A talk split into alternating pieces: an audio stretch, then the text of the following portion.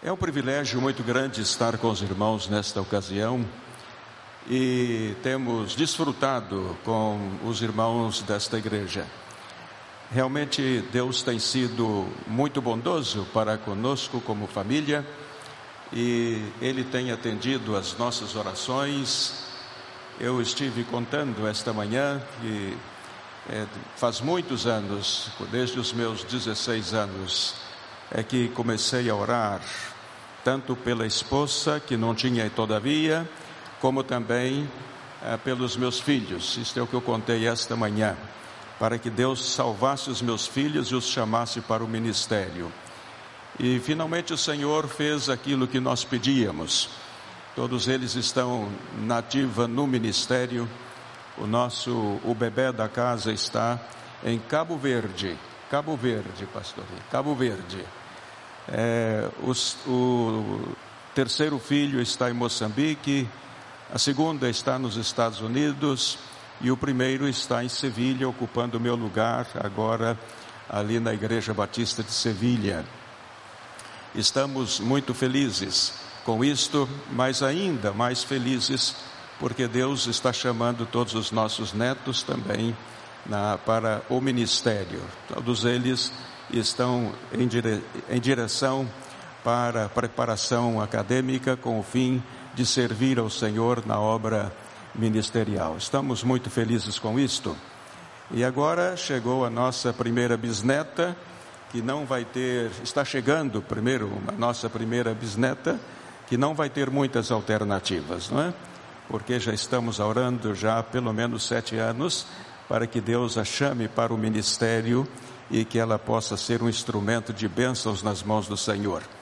Eu, como disse esta manhã, eu sou fanático por aquilo que faço. Amo entranhavelmente o ministério. E por causa disto, o meu desejo era que Deus também chamasse os meus filhos para que eles pudessem desfrutar as delícias do ministério pastoral e desta maneira exercê-lo com fidelidade, com dedicação e com entusiasmo.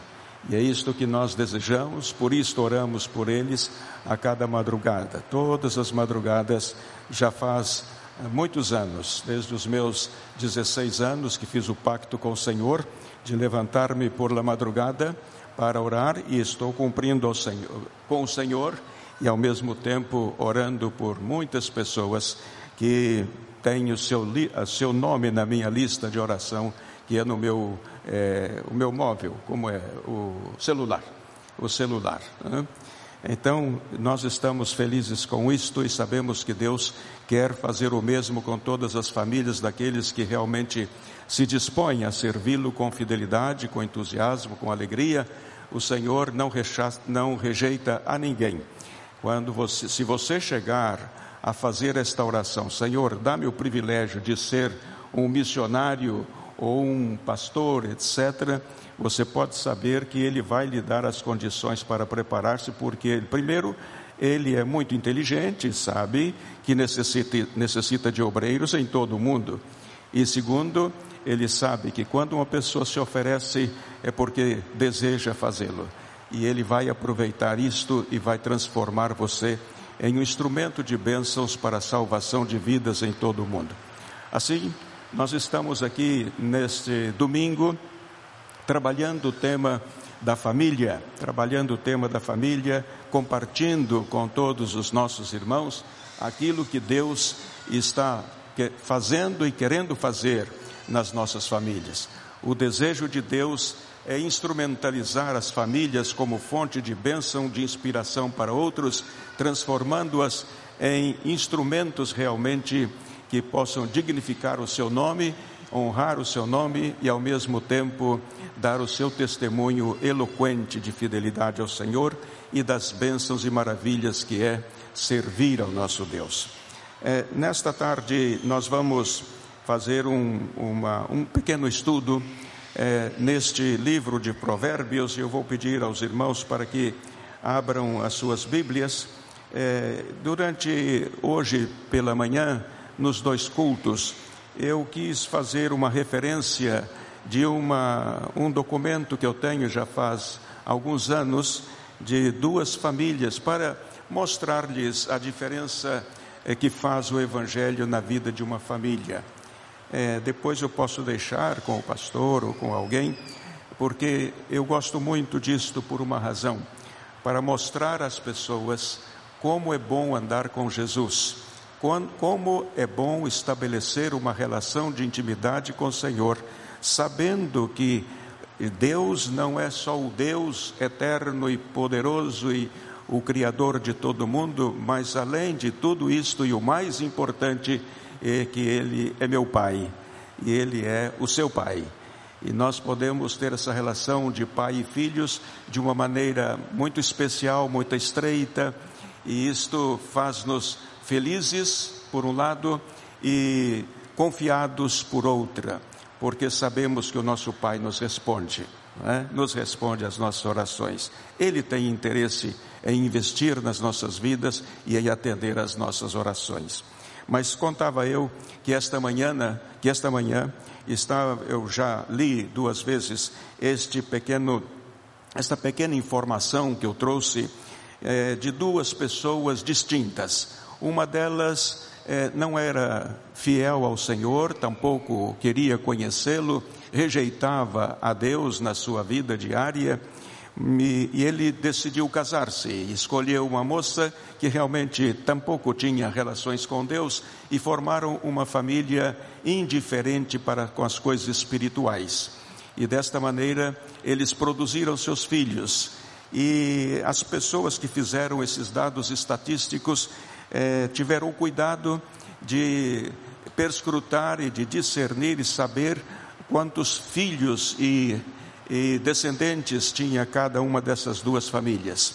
Uma delas é de Max Junks. É, ele não creia em Jesus, ele era uma pessoa que era contrária ao cristianismo, inclusive casou-se com uma jovem que, tinha, que tinha os mesmos pensamentos e formaram a sua família. Dessa família, deste casamento, surgiram como consequência é, nas, nas gerações seguintes pelo menos 1.026 pessoas, 1.026 pessoas. É, 300 destas pessoas morreram muito cedo, muito cedo. É, 100 pessoas foram presas, encar, encar, é, encarceradas, encarceradas. É, depois, 100 pessoas encarceradas, 109 pessoas se entregaram ao vício vendendo-se ao prazer e carnal. 102 é, pessoas se deram à bebida, se tornaram alcoólicos. Toda esta família, com todas estas características, é, custou ao Estado americano um milhão e cem mil dólares, esta família. Depois fizeram uma, uma estatística com uma família genuinamente cristã. É, da sua união surgiram 729 descendentes ou pessoas, hasta o dia desse estudo, os quais, dos quais 300 foram predica, é, pastores, 300 foram pastores, 65 foram professores, 13 deles presidentes de universidades nos Estados Unidos, seis autores de bons livros, três deputados no país, um vice-presidente da República. Esta descendência não custou nenhum dólar ao Estado. Eu apresento isto para que possamos ver a diferença entre aqueles que servem ao Senhor e aqueles que não servem ao Senhor. Entre aqueles que chegaram a conhecer a Jesus entranhavelmente e aqueles que rejeitaram a Jesus conscientemente. Então, isso aqui eu gostaria que ficasse para que nós pudéssemos então entender o que faz Jesus na vida da família que o tem como Salvador e como Senhor. É, vou abrir, vamos abrir as Bíblias em, em Provérbios, capítulo 4, e quero ler um versículo muito mais como é, pretexto, né? um versículo, um texto que mais vou usá-lo como pretexto mas a verdade ele está dentro de um contexto que realmente trata do assunto que nós outros vamos tratar esta noite. O nosso assunto é família. Este é o dia da família aqui, o domingo da família, não é? é, e estou observando o interesse e o carinho com que se está tratando este tema da família, e isto é muito importante para a nossa igreja, para o desenvolvimento, o desenvolvimento da igreja, porque a igreja é formada por famílias. Se as famílias vão bem, as coisas vão bem também. Se há problemas na família, obviamente que isto afeta não somente a, a própria família, mas o seu raio de, de relações sociais muitas vezes são afetadas também. O nosso assunto é família, então é, alguém poderá perguntar, mas o que o texto de Provérbios 4, 23 tem com o tema da família. Diz assim o texto: Sobre tudo que se deve guardar, guarda o teu coração, porque dele procedem as saídas da vida. Provérbios 4, 23. É verdade que existem atualmente é, uma rede de variedades de traduções, então você pode ter alguma palavra diferente do contexto e da, palavra, da, da Bíblia que eu tenho aqui. Então, o nosso assunto é este: o nosso assunto é família. A família é imprescindível, importante cuidar dela com todo o carinho do mundo. Se atentarmos para o contexto deste texto, nós veremos que o sábio Salomão está a dedicar este capítulo e não só a exortar os seus filhos, dando-lhes uma orientação especial à obediência aos pais. Informações quanto à obediência, também informação sobre a aquisição de sabedoria, também é, orientação quanto a uma conduta ilibada para que possamos servir ao Senhor nosso Deus. Isto nós encontramos intrínseco neste texto e no contexto que nós é, do texto que nós acabamos de ler. A família é o núcleo principal, o núcleo mais social, mais reduzido é a família. É verdade que existem famílias muito grandes, muito grandes. Eu estive visitando não faz muito tempo uma família que tinha 12 filhos, não é? 12 filhos. A minha teve quatro e há alguns que têm ou um ou dois filhos, mas a família é realmente o núcleo mais reduzido. E ao mesmo tempo, a unidade é, básica da sociedade é a família. E por isso é importante que nós tenhamos isto em atenção e que saibamos e que saibamos cuidar realmente da nossa família. Eu estou de alguma maneira tropeçando um pouco no português, porque já faz muitos anos que eu vivo fora do nosso país e por isso mais de 46 anos praticamente fora do Brasil e então muitas vezes a língua é, me traiciona, ou me trai, desculpa. que eu vou fazer? Mas perdo, perdoe-me. Então, voltando ao nosso assunto, é por isto que nós chamamos a família de célula mãe da sociedade, a célula mãe. Hoje, porém, eu quero chamá-la não apenas de célula mãe, mas chamá-la de o coração da sociedade. A família é, na verdade, o coração da sociedade. Muito bem, pensando em família como o coração da sociedade, leiamos este texto de outra maneira. E diz-nos assim: sobre tudo que se deve guardar, guarda a tua família, porque dela procedem as saídas da vida. Guarde a tua família porque dela procedem as saídas da vida. A família é uma instituição divina. Isto é a ideia de Deus, é construção de Deus, e Ele tem desejo de, de formar famílias com propósitos definidos. Isto é o que Deus quer. Muitas vezes, ah, os homens, os seres humanos, eh, são um pouco mais precipitados nas suas decisões e acabam formando famílias que não têm a bênção e o apoio de Deus. Ah, quando fazia cursos para casais, eh, eu sempre advertia de que era necessário ter consciência realmente de que Deus os estava unindo no, no casamento. Porque eu posso dizer, eu te declaro marido e mulher, e Deus diz assim: eu não declaro marido e mulher.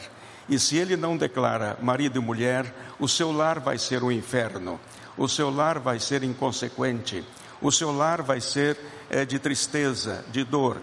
E por isso nós vemos muitas famílias sendo dilaceradas pela dor, sendo separadas e alguns sempre sofrendo dores é, emocionais tão profundas, exatamente porque as suas famílias estão sendo des, é, desarrumadas. Então, a família é uma instituição divina, Deus a fez, a instituiu com o propósito de instrumentalizá-la para abençoar as vidas daqueles que formam parte da família e, ademais, também receber, ser instrumento para abençoar outras vidas. O capítulo, desde os primeiros capítulos de Gênesis, encontramos na Bíblia a família como uma instituição divina. E isto para nós deve ser um princípio de entendimento da importância da família. E os ensinos da Torá falam da família como uma instituição divina para o desenvolvimento físico e espiritual dos membros da família, dos seres humanos. É dela que Deus tem se servido para, através dos tempos, concretizar os seus planos no mundo. Deus instrumentaliza, como disse a família.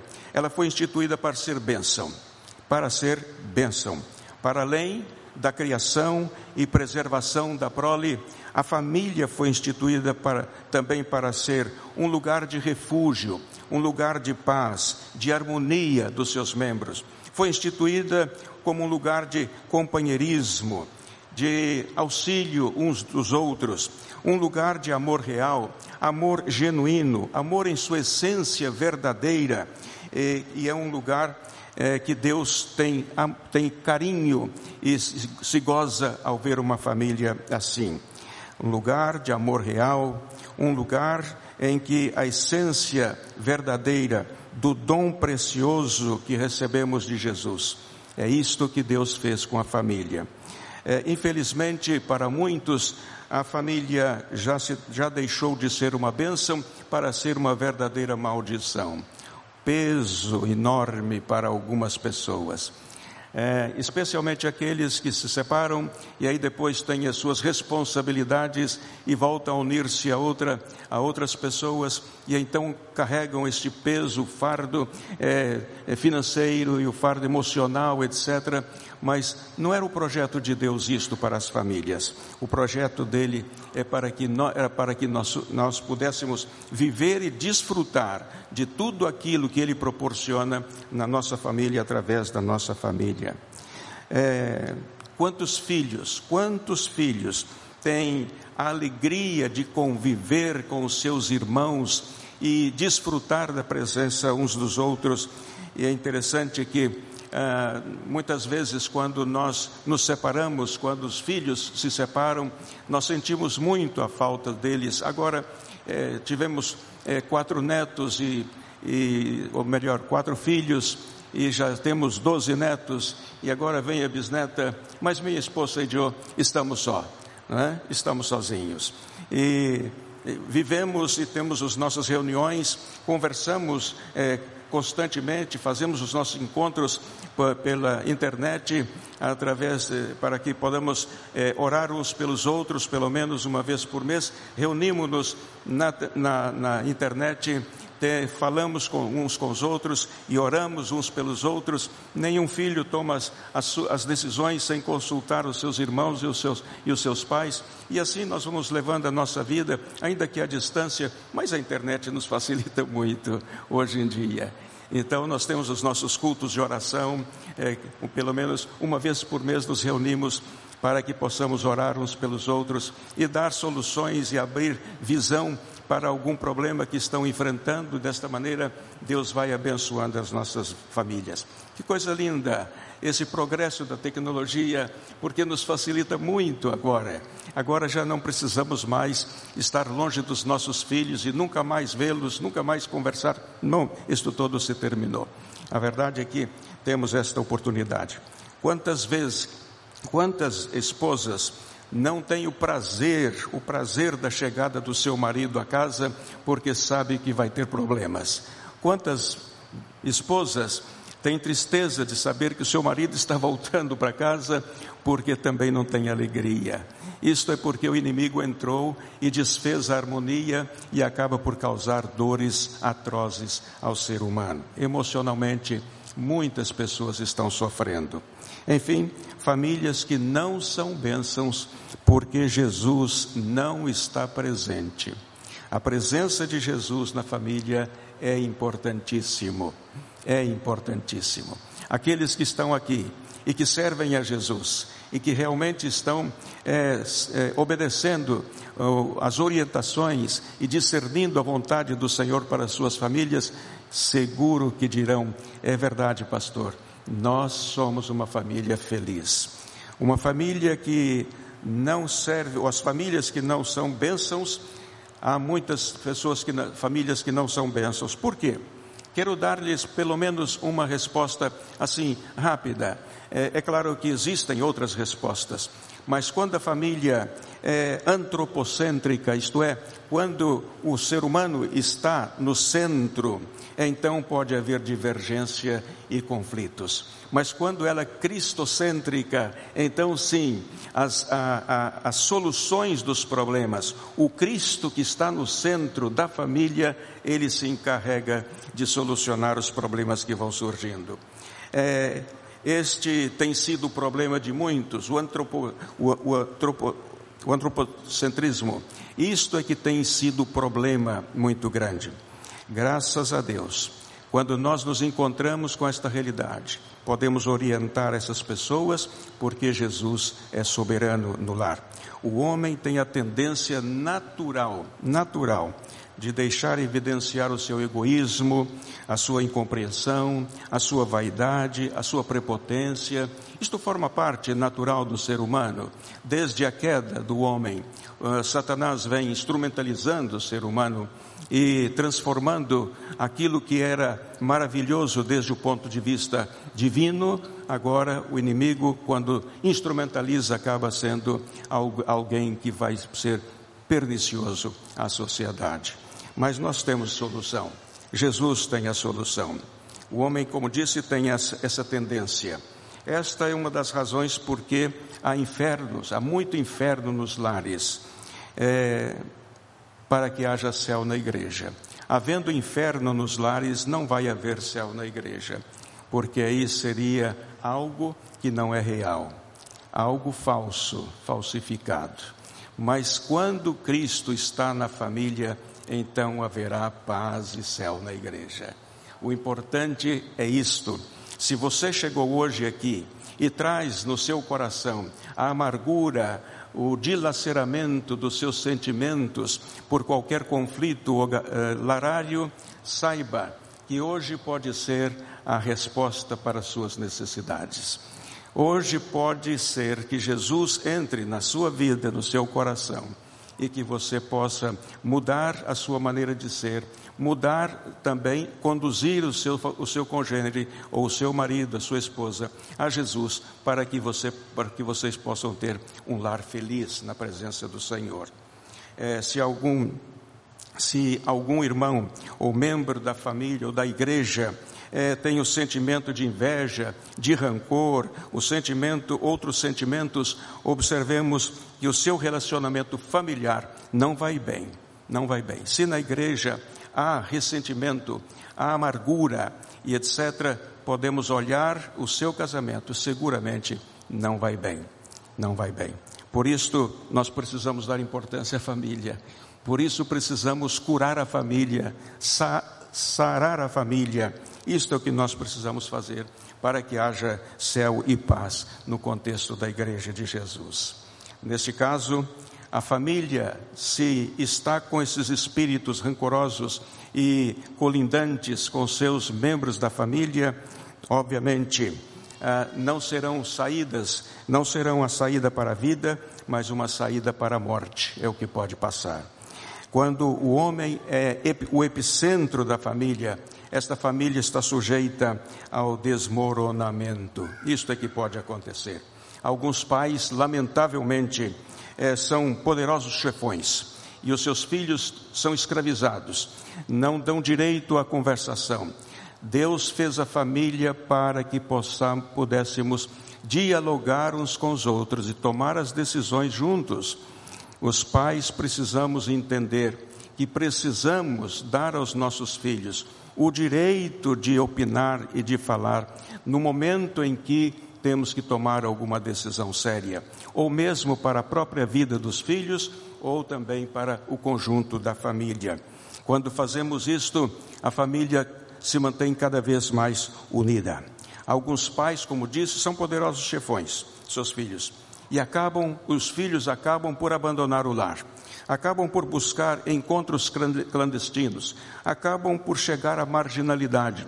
Quando não podem conversar com seus pais, não têm acesso, seja com o pai ou seja com a mão, com a mãe, ele, ele busca outras oportunidades para é, confidenciar as suas dificuldades e os seus problemas. E isto pode transformar a família, não como um jardim, não como um jardim para a, a, abençoar a vida daqueles que estão ao lado, mas pode se tornar é, uma faculdade do crime.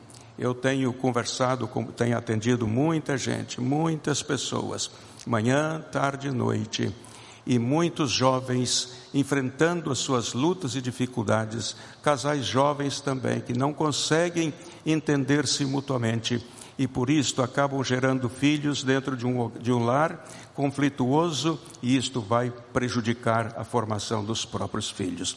Os filhos acabam sendo vítimas, vítimas. Qual é a solução que nós podemos dar para um lar que está assim? A, a grande solução se chama Cristo no centro.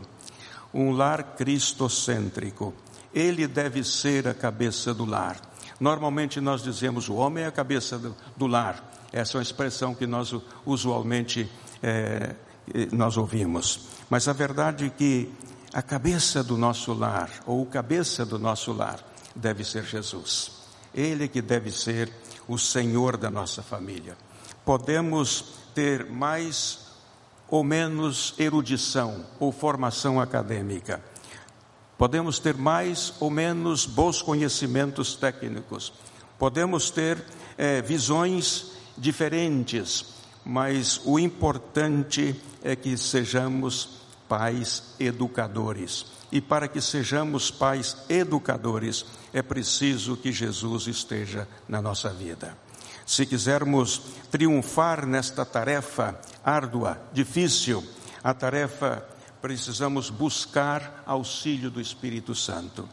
Ele está presente para solucionar os problemas. Devemos, inclusive, entregar o controle da nossa vida a Jesus, que Jesus seja o chefe da nossa família. Isto é o que nós necessitamos fazer. Isso, se quisermos triunfar, devemos pedir auxílio ao Espírito Santo e a orientação de Jesus.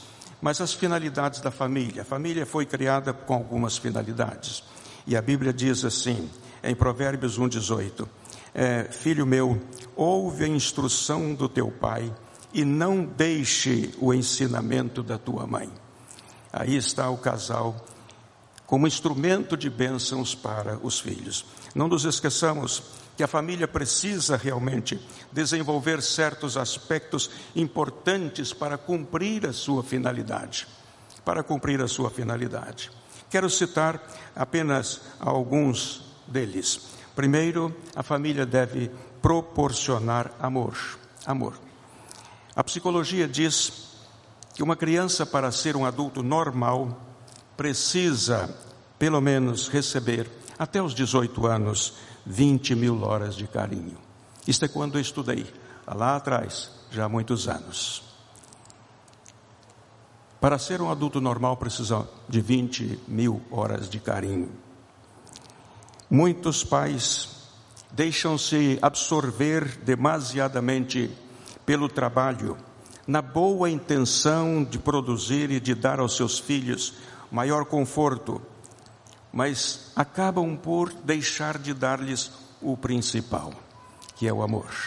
Trabalham desmedidamente, chegam em casa extenuados e depois têm as suas dificuldades de manifestar o seu carinho, o seu amor para com seus filhos.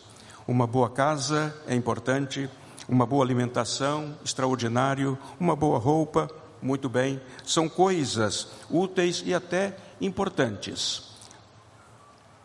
Mas o imprescindível, se os pais, para dar isto, precisam se ausentar e não darem aos filhos o carinho que precisam nos momentos necessários, estão roubando o, o tempo dos seus filhos, acabam por ter consequências desastrosas. Isto é o que nós vemos a cada momento. Segredou-me em tempos um filho de um, de um pastor o seguinte: meus pais não me dão importância nenhuma. Esse filho foi parar na cadeia. E depois, quando soube, fui visitá-lo. Ele me disse: Pastor, eu não quero que os meus pais venham aqui. Ele tinha ódio no seu coração. Os pais haviam abandonado por causa do excesso de trabalho, atendendo a toda a gente, menos a sua família. Nós, os pastores, corremos esse risco, atendermos a toda a gente com carinho, com amor, mas esquecemos-nos dos nossos filhos. Pode acontecer isto. Outra coisa interessante é oferecer educação. O lar tem a obrigação de oferecer educação. Primeiro, o amor, agora, a educação. Essa é outra finalidade da família. Educação moral, fundamentalmente. A moral está em decadência acentuada, nós sabemos disto. O contexto em que nós estamos está de uma maneira tremenda. A situação está cada vez mais caótica e incontrolável. A corrupção chegou até a alguns núcleos religiosos. Quantas coisas péssimas estão passando. E a, e a moralidade veio abaixo. Então, pressentindo isto, precisamos, nós como pais cristãos, é, dar força, ânimo e ensinar os nossos filhos que a vida é uma vida que deve ser conduzida moralmente correta. Então, nós estamos presenciando ah, até alguns dirigentes de religi religiosos que não são verdadeiros e não são transparentes, e eles estão exercendo influência sobre muitas pessoas. A educação moral é importante, mas nós precisamos cuidar dos nossos filhos moralmente, ensinando-lhes como viver moralmente. E desta maneira saberão honrar a Jesus e honrar a sociedade. Outro aspecto da família é a educação social. Cuidar do social do filho, cuidar do filho com carinho, suas ações e reações no contexto em que está inserido, Precisamos insertar os nossos filhos na sociedade, ensinando-lhes como conduzir-se. E desta maneira, cabe à família ensinar a própria vivência diária, o respeito e o, e o carinho que precisamos manter pelos demais. A família precisa dar aos seus membros as diretrizes para uma relação harmoniosa com seus semelhantes. Aprendemos isso dentro de casa. Se nós não aprendemos isso dentro de casa, vai ser muito difícil que saibamos como reagir no contexto em que estamos inseridos. Produzindo, fazendo isso, estaremos, de, eh, sem nenhuma dúvida, teremos mais tranquilidade e seremos mais útil e daremos segurança às nossa família socialmente falando. E a educação espiritual? Esta é a base de todo. Esta é, sem dúvida, a mais importante tarefa de um pai cristão de um pai evangélico, um pai que tem Jesus no coração. Todas as demais são decorrentes desta. Eles, porém, é, precisam preparar, os pais precisam preparar os seus filhos é, com o alicerce para uma vida saudável no contexto em que vão viver. E para isso nós precisamos de Jesus. Jesus pode dar-nos essa diretriz. O nosso alvo como pais deve ser, primeiro, conduzir os nossos filhos a Jesus, a Jesus, como pais cristãos, a Jesus. Eu não sei quantos pais que estão aqui já tiveram esse cuidado com seus filhos. Você já parou com seu filho, já apresentou-lhe o plano de salvação, já lhe disse da importância de aceitar a Jesus, para que o Espírito Santo seja ah, tenha o seu corpo como a habitação. Você já parou para pensar nisto? Você já fez isto com seus filhos? Eu deixo aqui uma sugestão. Se você ainda não fez, não tenha vergonha, não tenha receio. Convida os seus filhos, fala com eles, chama-os para ler a Bíblia, para estudar com você chama para, para falar-lhe acerca de Jesus, a importância de Jesus na vida deles. Nós somos os responsáveis pela salvação dos nossos filhos. Não podemos deixar isto com a igreja, não podemos deixar, deixar isto com outros instrutores. Não, é importante que nós saibamos fazer isto. Queridos, nosso alvo como pais deve ser, em primeiro lugar, conduzir nossos filhos a Cristo Jesus. Ele é o fundamento por excelência. Nele nós encontramos a salvação eterna. Seus filhos precisam saber disso. das decisões que o indivíduo tem que tomar na vida, essa é realmente muito importante. Deus conta com os pais cristãos. Deus conta com você para ir ampliando o número de pessoas que vão entrar nos céus. Triste será se você falecer e sem conduzir os seus filhos a Cristo. É muito triste isto, por ser muito importante. O pai deve realmente assumir essa responsabilidade. Queridos, há outro aspecto importante, é isto: Jesus no coração dos nossos filhos. Se a família é o coração da sociedade, então cuidemos da nossa família com zelo cuidemos da nossa família com carinho, com amor, para que ela realmente seja uma bênção na sociedade, para que ela seja a saída para a vida, não para a saída, a saída para a morte. Lembrando-nos da família, como Jesus ama a família, como Jesus deu importância à família. Nós somos seguidores de Jesus e devemos fazer o mesmo. Querido irmão, querido amigo, como está a sua família? Como está a sua família? Você já parou para pensar? Uma família deformada é o jardim de infância da faculdade do crime. Uma família deformada é o jardim de infância da faculdade do crime. É verdade, porque vão crescendo e vão aprendendo. Você tem uma família feliz? Eu estou fazendo uma pergunta retórica. Você tem consciência de sua família é feliz? Pode responder para você mesmo. Uma família que seja bênção para os demais, você tem uma família assim? Então você é um homem feliz. Você é uma mãe feliz. Se a sua família já tem a bênção de Jesus. Neste momento, eu gostaria de orar com os irmãos. Gostaria de orar pela sua família. Gostaria de pedir ao Senhor para que cuidasse da sua família.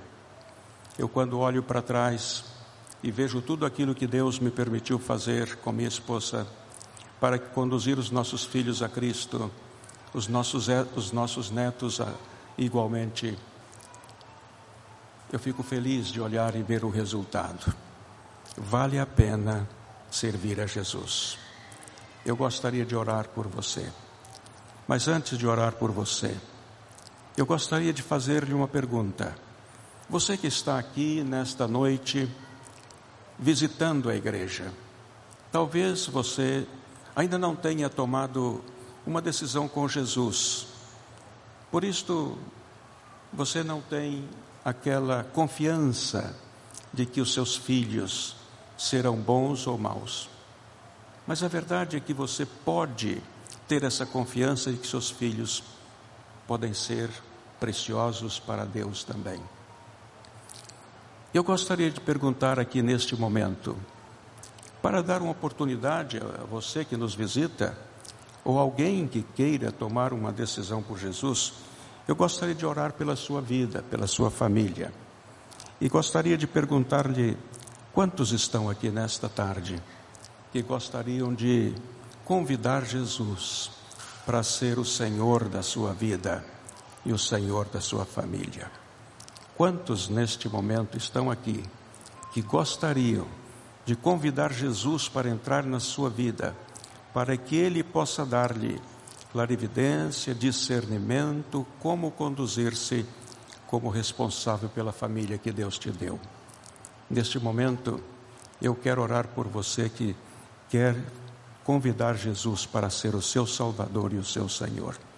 Há alguém aqui nesta, nesta noite, eu gostaria que você levantasse a sua mão e eu vou orar pela sua vida.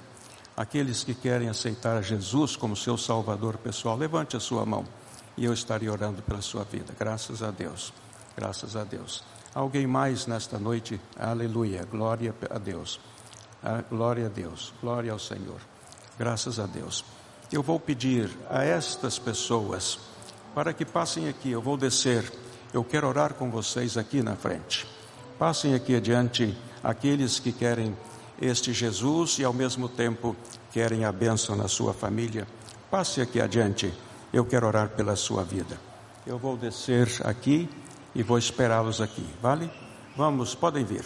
Podem vir para cá e eu vou orar pela sua vida. Querido e amado Pai, neste momento estamos diante de tua presença, Senhor para agradecer-te a manifestação do teu carinho, teu amor para conosco. Alabamos a tu nome, Senhor, porque tu estás trabalhando nossos corações. Sabemos da importância que é ter a presença de Jesus em, nosso hogar, em nossa casa. Sabemos que isto, Senhor Deus, é algo maravilhoso porque temos em nossa própria vida a experiência disto. Por isto queremos suplicar-te, Senhor, neste momento, por estas vidas que estão aqui no altar. Tu os conheces muito bem, Senhor. Tu sabes que é o que passa em cada vida em particular, em cada hogar em particular. E por isto queremos pedir-te, por favor, bendiga estes hogares.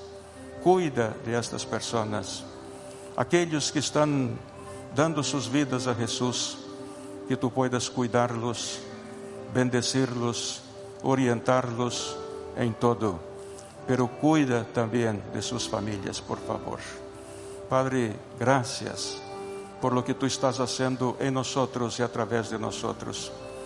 Cuida, Senhor Deus, de cada um em particular e bendiga-nos como congregação. Em el nome de Jesus oramos. Amém, Senhor. Amém. Amém.